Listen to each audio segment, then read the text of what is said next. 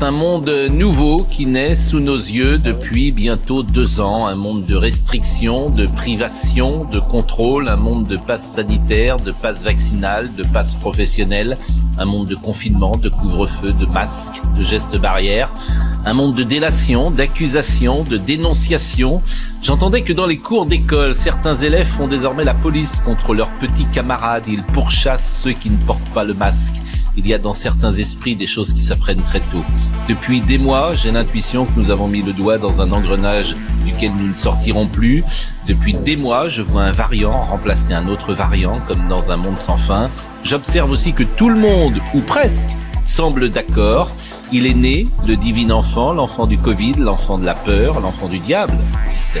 Le 21e siècle sera sous cloche ou ne sera pas. Bienvenue dans le nouveau monde.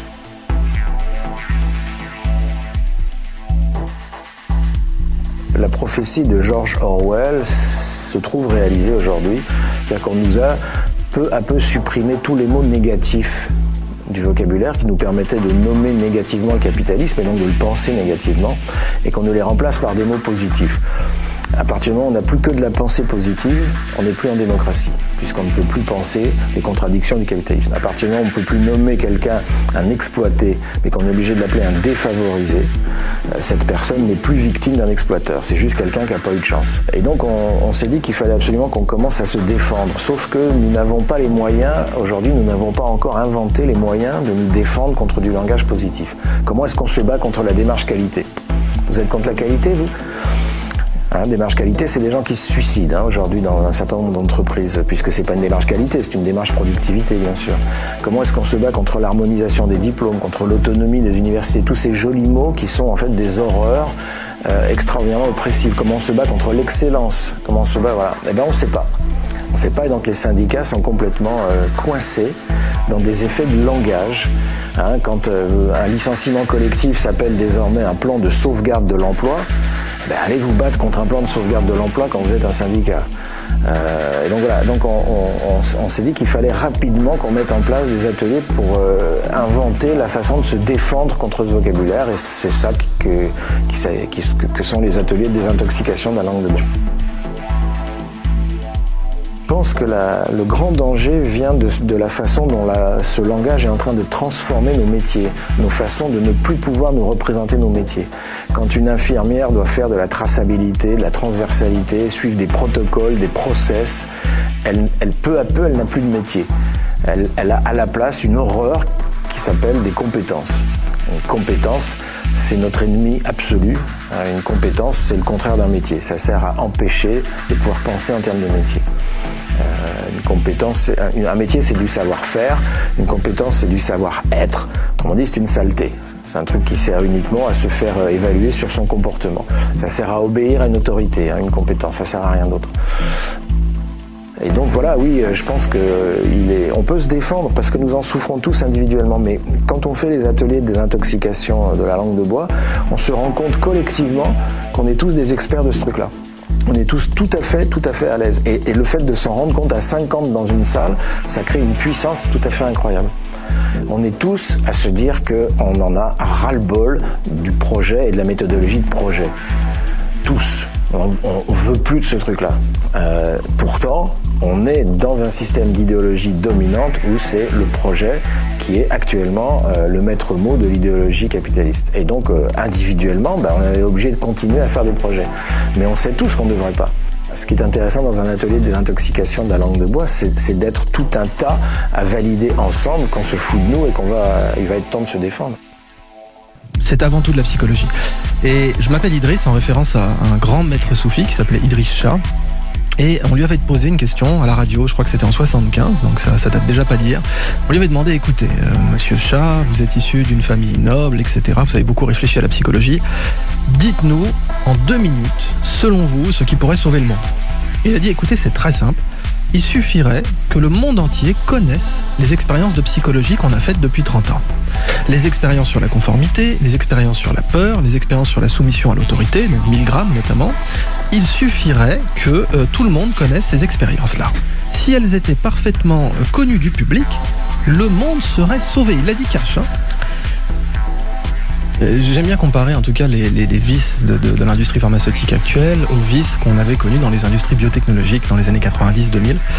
Et on avait déjà le même problème du débat. C'est-à-dire que les biotechnologies, c'est intéressant, c'est une science, il faut les développer, etc. Elles ont un potentiel remarquable. Mais en même temps, les avoir euh, en monopole par certaines sociétés, comme à l'époque Monsanto, qui est très connu pour ses, ses écarts graves et en, en l'occurrence ses fraudes, eh bien ça c'est un problème. Et en fait, le, C'est le monopole qui est le c'est le problème. monopole qui est le problème. Et, le- et le, exactement. Et, et le, le- le- le conditionnement, parce qu'on en revient à de la psychologie, c'était qu'en fait, pendant trop longtemps, les chercheurs n'avaient pas été vaccinés intellectuellement à, à cette fraude de dire bah, les biotechnologies c'est bien, c'est de la science, la science c'est bien, Monsanto fait, la, fait de la science, donc Monsanto est bien. Et justement, pas si vite. Euh, faire de la science, c'est ni bien ni mal, c'est comment on l'applique. Alors, dans le cas de Monsanto, sur le, le fait de créer un besoin à partir de rien, il y avait le fameux programme Terminator. Donc, Terminator, c'était des semences qu'on ne pouvait pas ressemer. C'était des semences dont la descendance était stérile. Et l'enjeu, bien sûr, était de créer un abonnement. Alors, les guignols de l'info avaient fait un très beau sketch là-dessus où on voyait le représentant du grand capital, Monsieur Sylvestre, expliquer que l'abonnement, c'était le nouveau cheptel libéral. C'est comme ça qu'il l'expliquait. Il disait voilà, si vos paysans ne peuvent plus ressemer leurs semences, ce que l'on fait littéralement depuis 15 000 ans, eh bien, vous allez les abonner à partir de rien. Et on a vu dans l'industrie pharmaceutique des cas tout à fait similaires en fait de comportement, c'est-à-dire que des phénomènes sont naturels, on a essayé de les court-circuiter pour essayer de vendre un produit dont les gens n'avaient pas besoin. On a eu des cas de scandale aux États-Unis où la norme, par exemple, d'un état de santé a été modifiée via des congrès, via le, le consensus a été modifié pour dire si votre taux de telle hormone est, est en dessous de tel seuil, ben vous êtes malade, alors qu'avant on considérait que vous ne l'étiez pas. Et du coup, ben, on crée des maladies à partir de rien. Vous dire, on change le curseur, Oui. on le met à telle ou telle hauteur, et après, tout se- s'enclenche. Tout à fait, c'est exactement ça. Mais c'est un, un modèle d'affaires, comme on dit, qui fonctionne très bien. Et alors justement, euh, comment vous expliquez en même temps, quand même, euh, je dirais, l'univers, il y a eu résistant, il y a eu tout ça. Comment vous expliquez cette espèce de d'acceptation, de passivité d'une grande majorité des gens Comment on arrive à fabriquer, on l'a beaucoup écrit aussi, à fabriquer le consensus, mais de manière aussi massive? Eh Ben ça, c'est un phénomène de psychologie qui est très connu. Donc, c'est l'addiction à la conformité. Et vous le retrouvez chez les animaux sociaux en général, pas seulement chez l'humain. On a fait un petit test très amusant chez les macaremoines. Vous savez, les macaremoines sont des très beaux oiseaux, euh, qui, oiseaux de mer, Oui. qui sont très mignons. Et euh, les macaremoines, on essayait de les réintroduire sur une nouvelle route de migration pour éviter qu'ils se fassent chasser, qu'ils se fassent tuer. Donc, on a planté des petits macareux en plastique euh, sur une île pour que, vu du ciel, quand ils migraient, ils voient ces macareux en plastique, ils se disent tiens, ça c'est un arrêt, il faut qu'on s'arrête là. Et ces macareux en plastique, évidemment, on n'avait pas que ça à faire de leur donner deux pattes. Ils avaient une patte. Donc c'était des macareux en polystyrène Ah oui. avec une seule patte. Ouais. Qu'est-ce qui s'est passé? Les macareux, dès qu'ils sont arrivés, ils ont vu les macareux qui étaient déjà posés là sur une patte. Et ça a créé en fait toute une population de macareux qui, quand elle se pose, ne se met que sur une patte. C'est un vrai phénomène. en- Imitation, on l'a vu, Oui. donc ils sont sur une patte, moi aussi. bah oui, ils se sont dit, voilà, peut-être, euh, après tout, imiter mon voisin chez les oiseaux migrateurs, c'est important. Donc, euh, je vois que ce macareux en plastique, il est sur une patte, je vais faire pareil. Donc, ça marche chez le. D'ailleurs, oui, l'humain, quand même, on a 86 milliards de neurones, on a un cerveau d'un Ah, kilo oui. cinq, on est, on est un peu plus sophistiqué. Oui, mais cependant, c'est possible de rendre les gens conformes à à peu près n'importe quoi. C'est là-dessus que je veux insister, c'est qu'en psychologie, on a toute une batterie d'études, de- de- d'expérimentation, Mhm. qui démontrent clairement qu'on peut rendre l'humain conforme dans les bonnes conditions à beaucoup de choses. Alors, c'est toujours pareil, sur 10 personnes, il y en aura une qui résistera. Et c'est d'ailleurs comme ça qu'on a des résistants dans les situations les plus tendues de notre histoire. Et heureusement, et heureusement. Mhm. Rappelez d'ailleurs cette euh, Idriss Aberkan, vous, avez évoqué l'expérience de Milgram. Je voudrais qu'on les rappelle, qu'on la rappelle pour les éditeurs parce qu'elle a été capitale cette expérience-là. Tout à fait. Elle fait partie d'un- d'un- d'un- d'une série d'expériences dans les années 50 et 60, mais fondamentalement, on voulait explorer justement pourquoi les gens avaient collaboré, pourquoi des bons pères de famille avaient pu collaborer avec l'horreur nazie.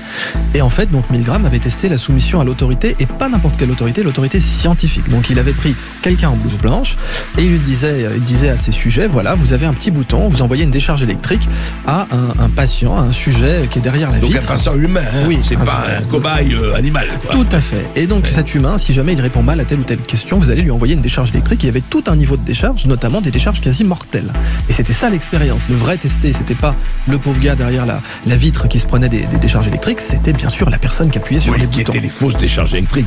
Il faut fait. préciser qu'on n'était pas en train de les torturer. Alors hein. absolument, le type derrière la vitre, en fait, c'est un acteur. Il voit juste un bouton lumineux qui lui dit ce qu'il doit jouer, s'il doit jouer la douleur absolue ou bien simplement une petite gêne.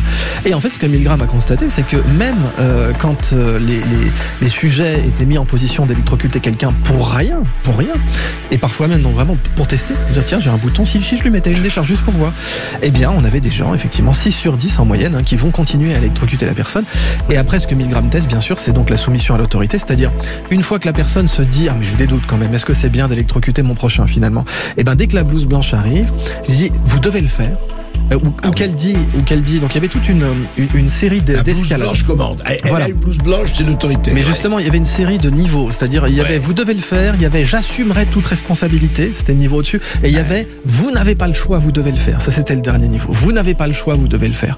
Et là, Milgram a vu que moins d'une personne sur dix résistait au vous n'avez pas le choix, vous devez le faire. C'est fou.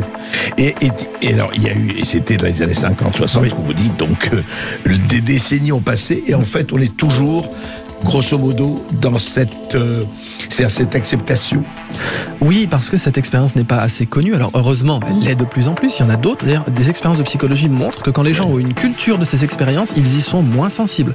C'est-à-dire que si vous, voilà, vous mettez quelqu'un dans une situation de reproduire l'expérience de 1000 grammes et qui connaît déjà cette expérience, même si l'expérience est différente, même si c'est plus une blouse blanche, que c'est quelqu'un en bleu de travail, j'en sais rien, eh bien, il y aura moins d'effets. Donc euh, la culture psychologique est essentielle pour empêcher les gens de tomber dans ces pièges. Oui, c'est très important. Et qui dit culture psychologique, il faut bien comprendre ça, hein. c'est cette espèce de sentiment infracassable, immarcessible de liberté. Bah, il faut comprendre que la liberté, euh, oui, elle, ne s'use que quand on ne l'utilise pas, nos droits ne s'usent que quand on ne les utilise pas, mais la liberté demande un effort. La liberté demande un effort intellectuel, elle demande un effort au cerveau.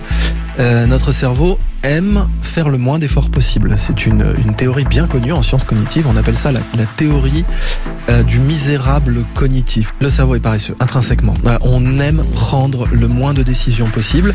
On aime faire le moins d'efforts possible. Et dire non, ça demande un effort. Dire oui, ça ne demande pas d'effort. Et le marketing a toujours utilisé cette technique, c'est-à-dire que, d'ailleurs, on le voit même dans un film que j'aime beaucoup, c'est Pépé le Moco. Donc ça va rajeunir personne, mais c'est un très très bon film. Il y a une scène comme ça où ils sont en train de négocier des bijoux volés. Et puis euh, on a un, des camarades de Pépé le Moco qui dit euh, du receleur écoute, plus il réfléchit, plus on perd. C'est tout à fait vrai. Alors, en marketing, c'est comme ça. Plus le client réfléchit, ah plus vous perdez. Puis c'est, on peut limite le voir. On voit un compteur d'euros de, qui s'évapore dès que le client réfléchit. Donc l'idée, c'est qu'il faut que les gens réfléchissent le moins possible. Mais la bonne nouvelle, c'est que les gens n'aiment pas réfléchir et n'aiment pas utiliser leur, leur, conscience, n'aiment pas utiliser. Pour les marketeurs. Bien sûr, pas pour nous. Alors, il faut effectivement rappeler que la conscience nécessite un effort et dire non demande plus d'efforts que de dire oui en toute situation. C'est très très important ça quand vous, enfin je parle verbalement évidemment, hein, c'est pas faire un effort, oui à sauter, euh, à faire une épreuve olympique, mais quand quelqu'un parle, dire non demande plus d'efforts que de dire oui, et ça c'est un phénomène psychologique bien connu. Et c'est en tout en tout domaine et en toutes circonstances, on, peut, on peut le dire. Mhm. Là, c'est pas qu'ils sont plus intelligents ou moins intelligents, mais que les gens réagissent en allant chercher. Est-ce que la recherche, là, est-ce que l'examen, est-ce que l'approfondissement de l'étude joue un rôle? Oui, parce que si euh, vous ne contrôlez pas votre nutrition, vous êtes un animal d'élevage, en fait, fondamentalement. Un adulte, c'est quelqu'un qui choisit ses repas. Un enfant, non. Un enfant, il va à la cantine. Alors même à la cantine, aujourd'hui, on essaie de lui donner le choix. Mmh. On essaie tout de même de lui apprendre que contrôler ce qu'il mange, c'est un pas vers la vie adulte. Mais un adulte, pleinement responsable et libre, c'est quelqu'un qui choisit ses repas. Ben, c'est la même chose pour les repas intellectuels. Quelqu'un qui est nourri par la, à la béquée euh, intellectuellement n'est pas libre. C'est un animal d'élevage ou c'est un enfant au choix. Il n'est pas forcément destiné à être bien sûr exécuté, emballé dans du cellophane. Un enfant qui reste un enfant jusqu'à. Oui. Oui, oui. Donc, les... heureusement, aujourd'hui, nous avons la possibilité de contrôler nos repas intellectuels. Ça nous limite, bien sûr, la malbouffe intellectuelle, parce que la malbouffe existe. Bien entendu, le même burger calibré, c'est un problème. La, malbouffe, intellectuelle, qu'est-ce qu'elle existe aussi? Oui, exactement. Et vous l'avez vu même progresser dans votre, dans votre carrière. Vous avez vu à quel point on pouvait calibrer des messages, des approches, etc. On le voit aussi bien dans les messages politiques que dans d'autres circonstances. Et ils appellent ça des éléments de langage. Tout à fait. Et les éléments, les éléments de langage, en fait, sont un peu l'équivalent des graisses saturées pour la malbouffe intellectuelle. On devrait comme ça voir les ingrédients. On sait que quand on mange tel hamburger, quand on mange tel produit très sucré, on va avoir des problèmes. Eh bien, on devrait regarder les ingrédients des repas intellectuels que nous faisons. Et je considère effectivement que les éléments de langage sont aujourd'hui des poisons à, à petit feu qui nous tuent intellectuellement. Alors, il y a un, explorateur que j'aime beaucoup, que je cite énormément, c'est un monsieur remarquable, renseignez-vous sur vous, c'était Richard Francis Burton. Richard Francis Burton, c'est un explorateur britannique, un gentleman extraordinaire, il parlait 29 langues, il est allé aux sources du Nil, il a fait le pèlerinage à la Mecque déguisé en arabe, c'était un, grand espion, un grand diplomate, c'est pour lui que Conan Doyle a inventé le terme gentleman extraordinaire, ce fameux terme qu'on a vu dans un film de Sean Connery ensuite. Et ben Richard Francis Burton disait c'est très simple, fais de ta pensée un empire. Vous savez, quand vous avez une maison, vous dites je suis chez moi. Je suis chez moi, c'est ma maison. J'ai mon toit, mon jardin, je suis chez moi, ce sont mes règles, je suis dans ma maison, tu es sous mon toit. Rappelez-vous cette expression très méditerranéenne, tu es sous mon toit. Absolument. Voilà. Je Eh bien, t'accueille l'hospitalité, etc. voilà, exactement. Eh bien, acceptez que vous avez aussi un toit intellectuel. Vous avez votre, votre conscience, c'est votre maison. Et donc, vous devez régner sur cette maison charbonnier et mettre chez lui. Eh bien, vous êtes maître en votre conscience. Donc, Richard Francis Burton disait Fais de ta pensée un empire. Ta pensée, c'est ta maison, tu dois régner dessus. Ne laisse personne régner sur ta pensée à ta place. Et en pratiquant ça régulièrement, en se posant la question, voilà, qui dans le bus, qui euh, dans la voiture, euh, en déplacement, ou même à la maison, tranquillement, en lisant son journal, comment je vais faire aujourd'hui de ma pensée un empire, avec des frontières, à commencer par là, avec des frontières, n'entre pas qui veut dans ma pensée. Eh bien, là, c'est la, la solution pour pratiquer, pour muscler sa conscience.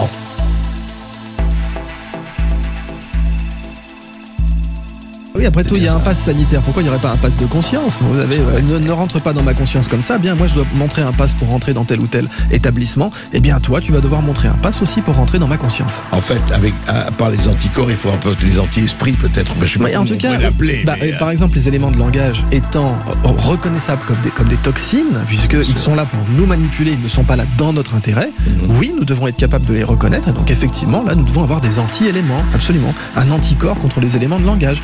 Telle phrase toute faite, telle, telle euh, phrase répétée en boucle, etc., par tel ou tel politicien ou euh, marketeur, eh bien, nous devons être capables de la reconnaître immédiatement et dire bon, voilà, je vois bien que tu essaies de me de m'envoyer tes toxines, mais euh, moi, je. etc. Ah, ouais, ouais, Tout à fait.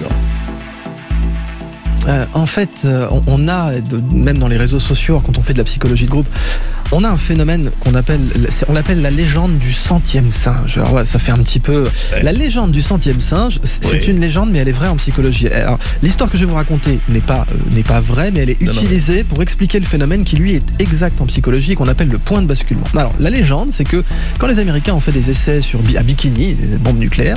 Clair. Euh, bien pour ça qu'il y avait le, le maillot de bain, le bikini. hein. On disait il y avait la bombe atomique et le bikini c'était la bombe anatomique. Je ferme la parenthèse. Eh bien, on a voulu réintroduire les singes, mais les noix de coco étaient polluées. Nucléaire. Alors on, on introduit un singe qui sait, on lui a on l'a formé à nettoyer la noix de coco. Alors lui il lave la noix de coco, tu vois.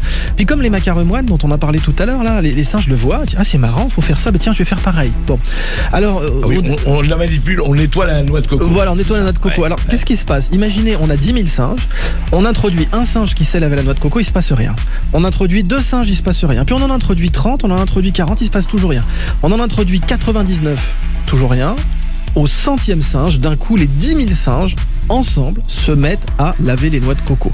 Alors, encore une fois, cette histoire des noix de coco, elle s'est pas vraiment passée, mais dans oui, les, points de basculement, bon, c'est comme ça le terme technique, c'est points de basculement, dans les réseaux sociaux, ça existe, et j'ai pas pris le chiffre 100 au hasard, puisque les points de basculement, en général, c'est racine du nombre. C'est très intéressant. 10 000 singes, 100 singes, ça veut dire que si vous voulez faire basculer un million de personnes, il suffit de 1000 personnes, ce qui n'est rien.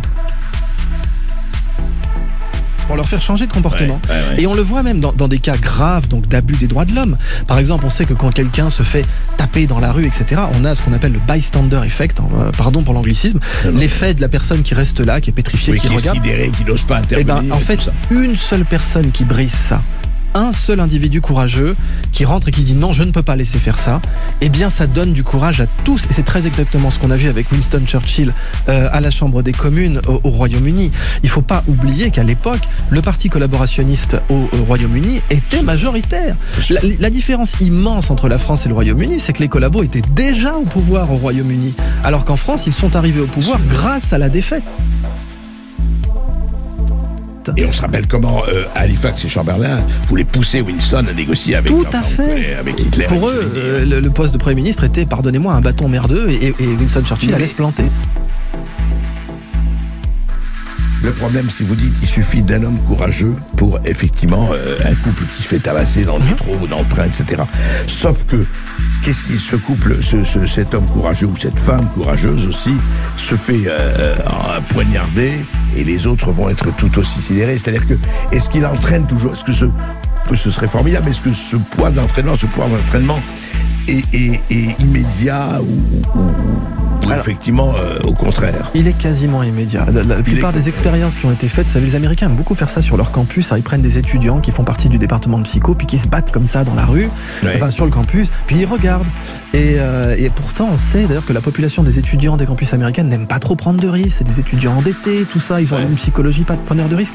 Et pourtant, même là, avec cette population qui est moins labile, moins réactive à ce genre de preuve de courage, eh bien, en général, on voit d'excellents résultats. Une seule personne qui s'avance et qui dit stop, je dis non, vous ne pouvez pas euh, vous battre comme ça sur le campus impunément, même si les gens sont plus baraqués qu'eux. On a fait tous les tests, on a pris des, des rugbymen, on a pris des joueurs de football américains pour voir si ça dissuadait les gens. Même là, quand vous avez une personne qui intervient, ça donne du courage à tout le monde. En fait, ça ne dépend pas du niveau d'études, ça dépend du caractère, ce que l'on appelle le caractère, la personnalité. Euh, on prend des, gens comme Martin Luther King ou Gandhi qui ont demandé, qui ont exigé des, mouvements de désobéissance civique. hein. On se rappelle donc de Martin Luther King après Rosa Parks qui a dit nous allons boycotter les autobus. C'était illégal, mais ils l'ont fait quand même. Euh, Gandhi a dit voilà nous allons euh, coudre nos propres vêtements, nous allons tisser nos propres vêtements. C'était illégal. Il s'exposait à de la prison. Certains ont fait de la prison pour ça, mais Gandhi a été suivi. Et Gandhi et Martin Luther King ont été suivis par des personnes de toutes les formations. On avait des médecins parmi les gens qui les suivaient, on avait des avocats, on avait des gens qui avaient euh, un niveau d'études reconnu par la société élevé et on avait des gens qui n'avaient pas de niveau d'études re- reconnu par la société. Parce que ce qu'avaient ces personnes en commun, ce n'était pas leur niveau d'études. Bon, euh, Gandhi était avocat, Martin Luther King était euh, docteur, je crois, en sciences sociales, mais euh, fondamentalement les gens qui les ont suivis, par exemple Malcolm X par la suite qui va défendre Martin Luther King après l'avoir attaqué, Malcolm X était autodidacte, entièrement autodidacte. Donc les gens qui les ont suivis, ce n'était pas leur niveau d'études qui les distinguait, c'était leur caractère, c'était leur personnalité. Et en particulier, dans ce caractère et cette personnalité, eh bien, il y avait la capacité à assumer ses propres actes. Parce que la conformité, ça donne l'avantage de pouvoir dire mais ce n'est pas moi. Cette décision, si le résultat de mes actions est en fait une action conforme, est issu d'une action conforme, tout le monde le faisait. Oui, tout le monde le fait, donc je vais le faire. Voilà. On est, on est, Mais voilà, du coup, on, peut, rassuré. on peut plaider, on peut dire, si Ouais. jamais on passe un jour devant un juge, le, le juge euh, physique ou le juge de l'histoire, on peut dire, mais tout le monde le faisait.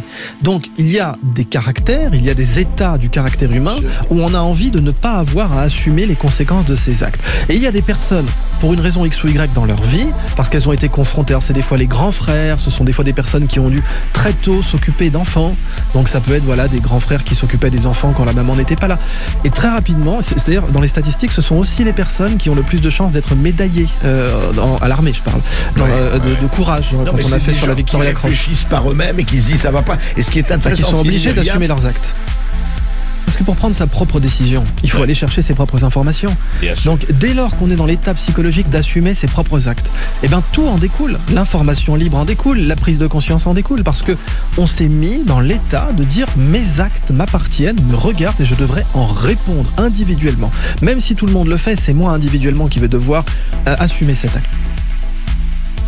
Il n'y a pas de preuve scientifique de, l'intérêt de masquer les enfants, et là c'est quelque chose sur lequel on peut être péremptoire. hein. Il n'y a pas de preuve scientifique de l'intérêt de masquer les enfants. Alors, euh, on avait un peu évoqué, évoqué cela, des expériences de psychologie en Union soviétique démontraient, on s'était beaucoup posé la question quand on a analysé psychologiquement l'Union soviétique, pourquoi, comment les gens pouvaient accepter des euh, directives stupides? Mais vraiment stupides. Pouvait, on leur aurait demandé de danser sur un pied euh, en, se tenant le nez, ils l'auraient fait. Et on sait maintenant en psychologie que c'est une, méthode de manipulation qui consiste à recruter l'ego du sujet. C'est-à-dire que on demande aux gens, on leur dit écoutez, allez-y, dansez sur un pied en vous touchant le nez. Faites-le, allez-y, faites-le. Des gens vont le faire parce qu'ils savent très bien que sinon ils finissent en prison, au goulag ou ailleurs. Et puis, euh, ce qu'on observe, c'est que deux semaines plus tard, vous allez avoir des gens qui vont rationaliser ça, qui vont expliquer, tiens, mais là, ils ont eu raison, le comité central a eu raison de nous faire danser sur un pied, c'est très bon pour notre tension artérielle. Ah oui, puis en plus, c'est vrai que ça nous réchauffe l'hiver. Et puis, je crois aussi que ça améliore la souplesse du tendon d'Achille. Ah, mais t'as tout à fait raison, camarade Popov, ça améliore la souplesse du tendon d'Achille. Donc, on, on observe les gens qui peuvent rationaliser eux-mêmes une décision, une directive complètement stupide qu'on leur a dit de faire. Et ça, c'est une technique de manipulation des masses qui est très utilisée, qui fonctionne, qui a été Mais testée. apparemment, ça fon- vous, vous vous dites ça fonctionne pour le masque, pour les gosses. bah, moi, je, pour les je- vous allez voir plein de gens, donc j'insiste.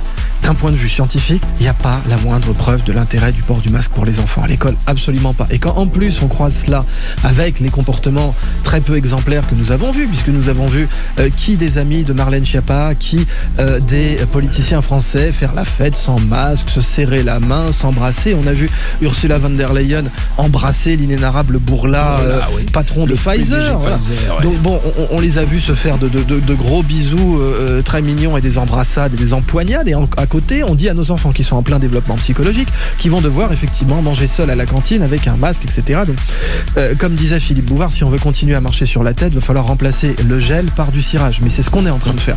Donc, fondamentalement, il faut comprendre que l'humain peut rationaliser post-hoc, donc après coup, post-hoc en latin ça veut dire après coup, peut rationaliser après coup une mesure débile, et que comme ça, ça crée du consentement. Ça fait que le camarade Popov va vous sortir que danser sur un pied en se touchant le nez, ça permet d'augmenter la souplesse du talon d'Achille, alors que c'est juste une mesure Et, débile. et ça s'appelle la fabrique du consentement. Tout à fait. Et c'est pas du tout devenir un ermite que de poser des questions. Vous avez, euh, ne cherchez pas à convaincre les gens, pratiquez l'ironie socratique. Dites ah bon, d'accord, il faut que, d'accord, je ferai confiance. Ah mais comme Colombo, quoi. On va y rappeler Colombo. Vous des épisodes de Colombo. Ah d'accord, pardon, j'étais bête. J'avais pas vu ça. Très bien. Puis il s'en va. Puis il revient. Ah mais il y a un truc qui va pas. Pourquoi Pfizer, qui nous veut autant de bien, a été condamné en 2009 à 2,3 milliards de dollars d'amende pour charlatanisme Pourquoi?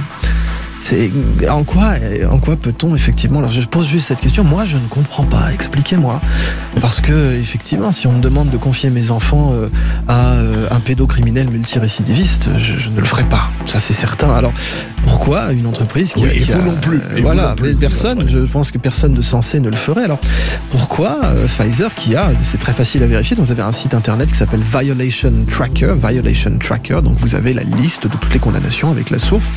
Et le CV de Pfizer est absolument remarquable. Ils ont accumulé plus de 5 milliards d'amendes dans les 20 dernières années, essentiellement pour charlatanisme et manipulation de données. Bon, bah, ne cherchez pas à convaincre. À partir de ça, posez juste la question. Après tout, c'est pas à vous de convaincre. Vous vous posez juste, mais pourquoi je ferais confiance à cette entreprise? Je ne comprends pas. Puisque bah, moi, je n'ai pas appris à faire confiance à, à quelqu'un qui a violé la loi de façon aussi régulière. Alors, je, je comprends pas pourquoi je devrais lui faire confiance. Mais dites-moi, ça m'intéresse de le savoir. Ne- ne- ne- N'essayez pas de supporter la charge de la preuve vous-même, puisque quand quelqu'un vous impose un inoculat, c'est à lui de prouver. C'est pas à vous de dire je vais, je, je dois prouver que cet inoculat euh, est, est- est dangereux. C'est à la personne qui vous l'impose. D'une façon générale, le remède à la folie, c'est la sagesse.